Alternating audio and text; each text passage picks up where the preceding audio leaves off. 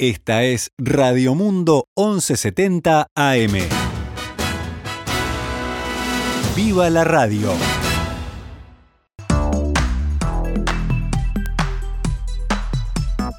Doce horas 18 minutos, damos comienzo a una nueva edición de Noticias al Mediodía en este jueves 19 de agosto del año 2021 donde vamos a actualizar la información para todos ustedes a esta hora.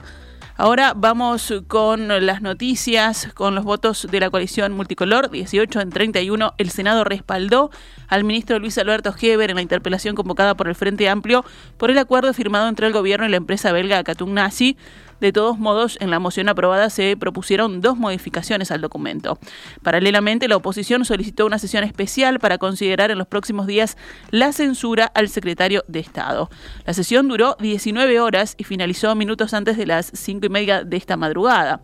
La instancia parlamentaria abordó el acuerdo firmado en marzo pasado entre el Estado y la multinacional belga Nazi, que, entre otras cosas, extiende durante los próximos 60 años, hasta el 2081, la concesión de la terminal especializada de contenedores del puerto de Montevideo. La resolución aprobada dio por satisfactorias las explicaciones de Heber, que asumió en la cartera de Transporte y Obras Públicas interinamente para concurrir a la interpelación. El texto afirma que el gobierno de coalición ha tenido que buscar soluciones, dada la situación generada por las administraciones anteriores, que expusieron al país a reclamaciones internacionales y serios perjuicios de la actividad portuaria, comprometiendo seriamente el puerto de Montevideo. De todos modos, en la moción de la bancada oficialista se requiere al Poder Ejecutivo que incluya en el acuerdo con Caturnasi la necesidad de la autorización previa del Estado uruguayo ante una eventual enajenación de las acciones de la empresa en la sociedad TCP. La no inclusión de este punto en el acuerdo había sido cuestionada por Cabildo Abierto. También se solicita al Poder Ejecutivo que envíe al Parlamento el proyecto de ley, iniciativa del Partido Colorado, por el que se crea la Unidad Reguladora de Servicios Portuarios. En la tarde, Heber ya había adelantado que este texto sería remitido en las próximas horas al Poder Legislativo.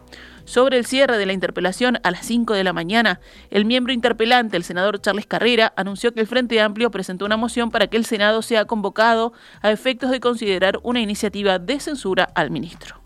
Desde el Frente Amplio declaramos, dado que el señor ministro interino Transporte y Obras Públicas no ha brindado explicaciones satisfactorias a las interrogantes planteadas con relación al acuerdo, alcanzado entre el Gobierno y la empresa Catognatí, para la extensión de la concesión de la terminal con Calplata por 50 años y habiendo quedado de manifiesto que las acciones llevadas adelante por el señor ministro Luis Alberto Heber son manifiestamente inconstitucionales, ilegales e inconvenientes, con gravísimas consecuencias políticas, sociales y económicas, los senadores y senadoras del Frente Amplio presentamos la moción para que se desencadene el procedimiento dispuesto en el artículo 147 de la Constitución de la República, el procedimiento de censura.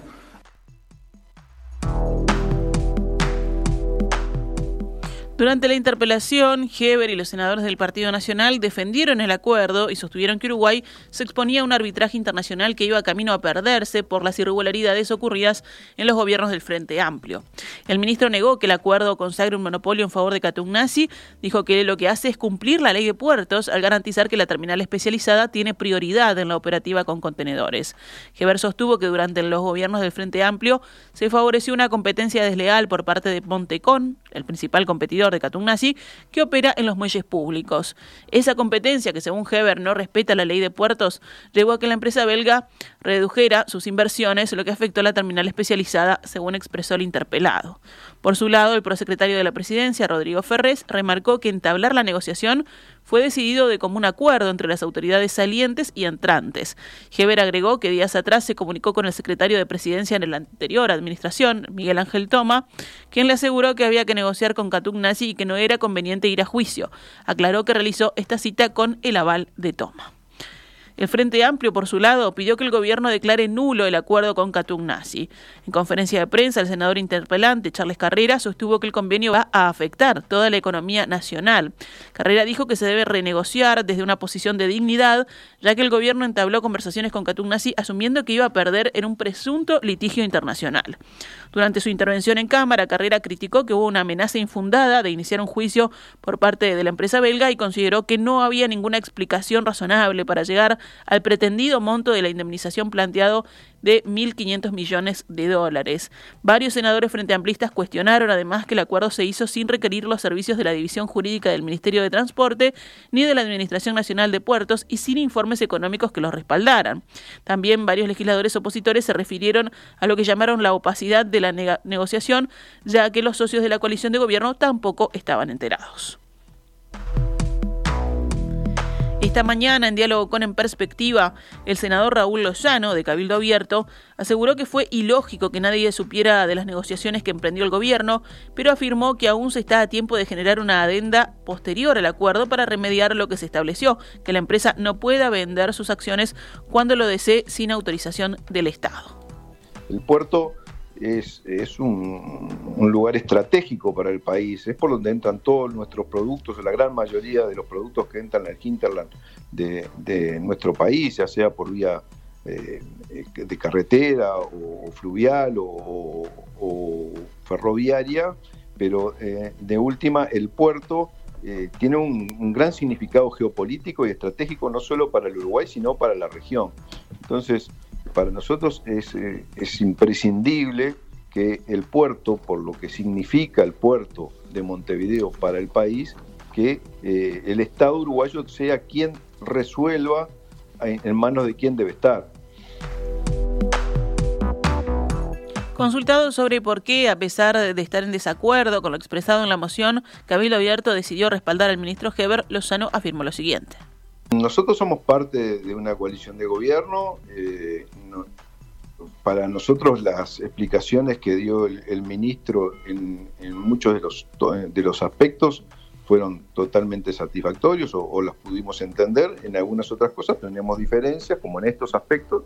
Y bueno, nosotros lo, manifestamos. No, eh, decimos que somos distintos en el sentido de que eh, a diferencia de lo que ha acontecido en otras interpelaciones, o por lo menos las más recientes, las que uno tiene conocimiento, el Partido Cabildo Abierto eh, quería escuchar al ministro y bueno, lo escuchamos, hubieron unas cuantas consideraciones que él hizo que fueron realmente de recibo y algunas diferencias las seguimos manteniendo, por supuesto que sí, de que se podría haber negociado mejor, pero eso cada uno puede considerar eh, sus puntos de vista libremente, ¿verdad? Entre otros temas, Lozano consideró que no tiene sentido el pedido de la oposición de una moción de censura. El senador calificó este hecho como una estrategia mediática y adelantó que no lo ve viable, ya que es ilógico pensar que los partidos van a cambiar su opinión y aprobar la censura. Por otra parte, en medio de la interpelación, el ministro de Transporte Luis Alberto Heber anunció que el Poder Ejecutivo va a presentar un proyecto de ley para crear una unidad reguladora de asesoramiento de la Administración Nacional para que el Estado tenga el control sobre las tarifas que se le cobraron a los operadores portuarios, una iniciativa del Partido Colorado. Esta mañana, en diálogo con En Perspectiva, el diputado colorado Ope Pasquet aseguró que es pertinente crear esta unidad, ya que si en el puerto de Montevideo va a actuar una sola empresa, Nazi, ocupando la parte principal del tráfico de contenedores hasta 2081, hay que pensar qué va a pasar con las tarifas, dijo.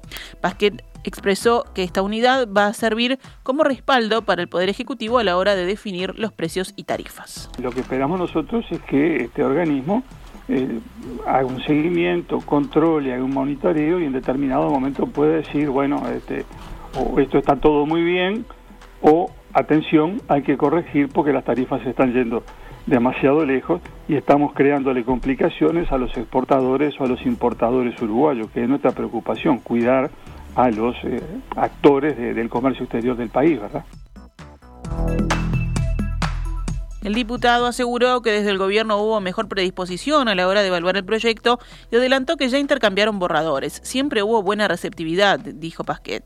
Consultado sobre si ve posible la creación de esta unidad, teniendo en cuenta los acuerdos que ya se firmaron entre la naviera y el Estado uruguayo, donde se pacta que no hay restricciones en las tarifas, Pasquet dijo que en el acuerdo no las hay, pero que no deberían presentarse mayores dificultades. Yo creo que hay que interpretar esa cláusula de manera congruente con la ley de puertos y con la ley de la concesión. Me parece que correctamente interpretada no debiera generar dificultades, porque tanto la ley de puertos como la ley de la concesión hablan de fijar tarifas máximas. Entonces, la cláusula contractual no puede apartarse de la ley. Debe entenderse en el sentido de que se busca dar más flexibilidad de unas tarifas que a otras. Las tarifas que de los servicios que se prestan al buque deben tener otra flexibilidad porque, bueno, como dice la empresa, allí juega la competencia interportuaria y eso va a regular espontáneamente digamos, la evolución de los precios. Pero, en definitiva, la potestad la tiene el Estado y tiene que seguir de cerca lo que ocurre y en el caso de que lo considere necesario intervenir. A mí me parece que la cláusula debe interpretarse así. Si no fuera esa la interpretación, bueno, llegado el caso, habrá que dilucidarlo judicialmente, pero eh, no se puede pactar contra la ley. No estamos hablando de cambiar las reglas de juego, sino de cumplirlas, y lo que hace la unidad reguladora es darle al Poder Ejecutivo el soporte técnico necesario y conveniente para ejercer las facultades que le dio la ley, aseguró el diputado Pasquet. De todas formas, el diputado Colorado no descartó que se presenten conflictos a futuro, pero cree que se podrán negociar. Porque en un contrato que va a durar hasta el año 2081, se van a plantear dificultades inexorablemente, no sabemos cuáles van a ser, pero lo que podemos tener por seguro es que en algún momento habrá dificultades de interpretación, criterios distintos, bueno, se discutirá entre las partes, se buscarán soluciones, llegado el caso se irá a la justicia si es necesario, pero espero que no sea necesario, porque en este punto, precio máximo, las ah. dos leyes que le mencioné anteriores a la concesión son muy claras. Vamos ahora con noticias de la emergencia sanitaria. Ayer fueron detectados 160 contagios nuevos de COVID-19 en 10.539 análisis, lo que representa una tasa de positividad del 1,52%. La cantidad total de casos activos fue de 1.404, 36 más que el día anterior. Hay 20 pacientes con COVID-19 en CTI y 5 personas fallecieron ayer con coronavirus en nuestro país. El índice de Harvard del país es de 3,51 casos nuevos diarios cada 100.000 habitantes en los últimos siete días. Un colegio de Paysandú fue cerrado por un brote de 21 casos de COVID-19. Esta es la primera clausura luego de reabrir actividades educativas presenciales en el departamento. El director de salud de Paysandú, Carlos Leoni, confirmó que se trata de un brote en un centro educativo privado y que hasta el momento se han confirmado 21 casos positivos a test de COVID-19.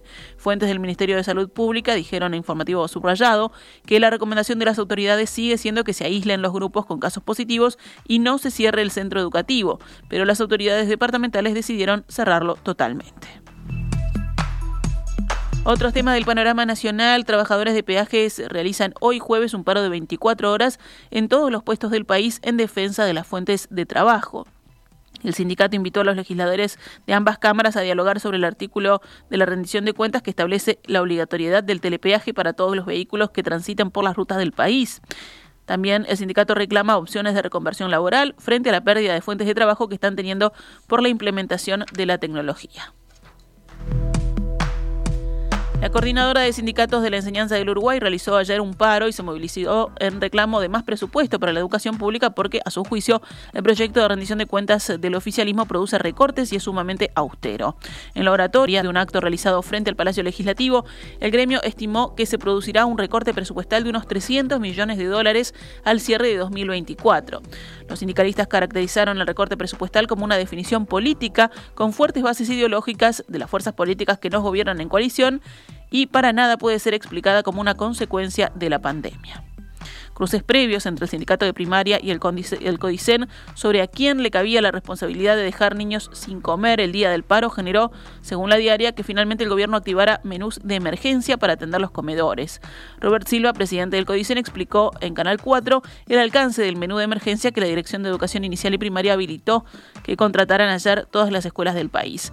La autorización implica que si la escuela está abierta, tiene maestros y eventualmente algún funcionario, pero no puede abrir el comedor porque no tiene los recursos humanos necesarios, nosotros, dijo Silva, tenemos que atender esa circunstancia contratando comida elaborada fuera de la escuela para que ningún niño quede sin comer. Según datos oficiales de primaria, durante el paro hubo 19.646 escolares en Montevideo que quedaron sin almuerzo, según informa Subrayado. El mismo informe da cuenta además de que 4.511 maestros no fueron a trabajar este miércoles en adhesión al paro. También la Confederación de Organizaciones de Funcionarios del Estado ayer realizó paros y movilizaciones contra la rebaja salarial que entienden contenida en la rendición de cuentas del gobierno. Representantes de COFE se reunieron con la vicepresidenta Beatriz Argimón, que se comprometió a que los sindicatos puedan reunirse con las diferentes bancadas de senadores de cara a la discusión del proyecto de rendición que habrá en el Senado. Sobre próximas movilizaciones, el secretario general de COFE, José Lo López, señaló que está previsto un paro del pit para el 8 de septiembre y que para octubre, cuando se vote la rendición de cuentas en el Senado, se planifica una gran movilización como la que se hizo el 28 de octubre pasado de cara a la votación del presupuesto nacional. Cerramos el panorama nacional con otras noticias, el Sindicato de Trabajadores ANCAP levantó la ocupación de la planta de Alura en Capurro, donde se habían concentrado desde las 5 de la madrugada. La medida pretendió llamar la atención de las autoridades y denunciar un eventual cierre de la planta que afectaría a 4.000 puestos de trabajo, según señala el gremio. Desde el sindicato Industria Química, Pablo Ferreira detalló la postura de los trabajadores. Con la rendición de cuentas buscan eliminar la obligatoriedad de la mezcla del biodiesel y el gasoil y el trasfondo de eso es cerrar la planta de biodiesel, insistió. Con la ocupación buscamos lograr un hecho político y creo que se logró. Están las máximas autoridades del ente de ANCAP, participaron de una reunión dentro del predio de la planta y el presidente de ANCAP nos hizo ver su punto de vista. Los trabajadores pretenden recibir de parte de las autoridades un plan de acción sobre qué es lo que se espera pase con la planta y con ellos mismos, con los trabajadores. Por otro lado, quieren lograr instancias de negociación con el Ministerio de Trabajo con el Ministerio de Industria, además de con el presidente de la República. El sindicato de la industria química lo ha intentado convocar un montón de veces y nunca obtuvimos respuesta, señalaron. Tras recibir la intimación del Ministerio de Trabajo, los trabajadores resolvieron en asamblea levantar la ocupación y se retiraron de forma pacífica. Mientras tanto, los trabajadores de Alur mantienen durante esta jornada un paro de 24 horas. Por su parte, el presidente de ANCAP, Alejandro Stipanisic, detalló la postura del ente y en contraposición a lo que manifestaron los trabajadores, dijo, estamos lejísimos de discutir pérdida de fuentes de trabajo. No hay ni siquiera decisiones que afecten la continuidad de la planta de Capurro, enfatizó. Actualizamos a cuánto cotiza el dólar a esta hora en pizarra del Banco República, 42 pesos con 10 para la compra y 44 con 30 para la venta.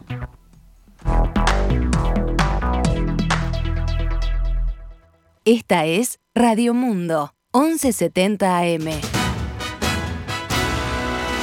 ¡Viva la radio!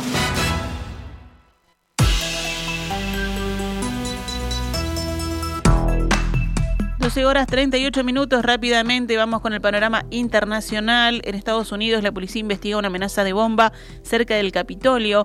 Un vehículo sospechoso cerca del edificio del Capitolio y la biblioteca del Congreso en Washington estaba siendo investigado por posibles explosivos, según informó la policía que pidió a la gente que abandonara la zona. La policía del Capitolio de Estados Unidos está movilizándose por un vehículo sospechoso cerca de la biblioteca, informó la institución en Twitter. Se trata de una investigación activa de amenaza de bomba. Tanto el Senado como la la Cámara de Representantes están actualmente en receso, pero el personal está trabajando en el complejo del Capitolio. En España, la justicia ordenó levantar el toque de queda que regía en Barcelona y parte de la turística región de Cataluña entre la 1 y las 6 de la mañana y que quedará limitado a los 19 municipios con mayor incidencia de COVID. Las medidas propuestas no se justifican tanto en razones sanitarias como en motivos de seguridad o de orden público, escribió el Tribunal Superior de Justicia de Cataluña para explicar su negativa al gobierno regional que había solicitado prorrogar en 148 municipios esta medida en vigor desde mitad de julio, una semana más. El tribunal extiende, sin embargo, las limitaciones de 10 personas a las reuniones públicas o privadas y las restricciones en actos religiosos. El gobierno catalán lamenta que una vez más los jueces hagan de epidemiólogos, dijo. Eh, así reaccionó en un breve comunicado y anunció estar valorando alternativas. En deportes, Peñarol se clasificó semifinalista de la Copa Sudamericana tras derrotar anoche 1 a 0 Sporting Cristal con gol de Jesús Trindade mediante disparo de larga distancia en el estadio campeón del siglo. El Carbonero, recordemos, había ganado 3-1 el partido de ida en Lima una semana antes. Después de mucho tiempo, anoche se produjo el regreso de público a un estadio de fútbol en Uruguay con 5.000 personas autorizadas a estar en las tribunas. Los partidos de ida y vuelta por semifinales de la Copa Sudamericana se disputarán el 22 y 29 de septiembre respectivamente. El próximo rival de Peñarol surgirá esta noche del partido entre Atlético Paranaense de Brasil y Liga Deportiva Universitaria de Quito, Ecuador. Además de Peñarol, también está clasificado semifinalista Bragantino de San Pablo, Brasil, cuyo próximo rival será el ganador de la serie entre Libertad de Paraguay y Santos de Brasil, que también se resolverá esta noche.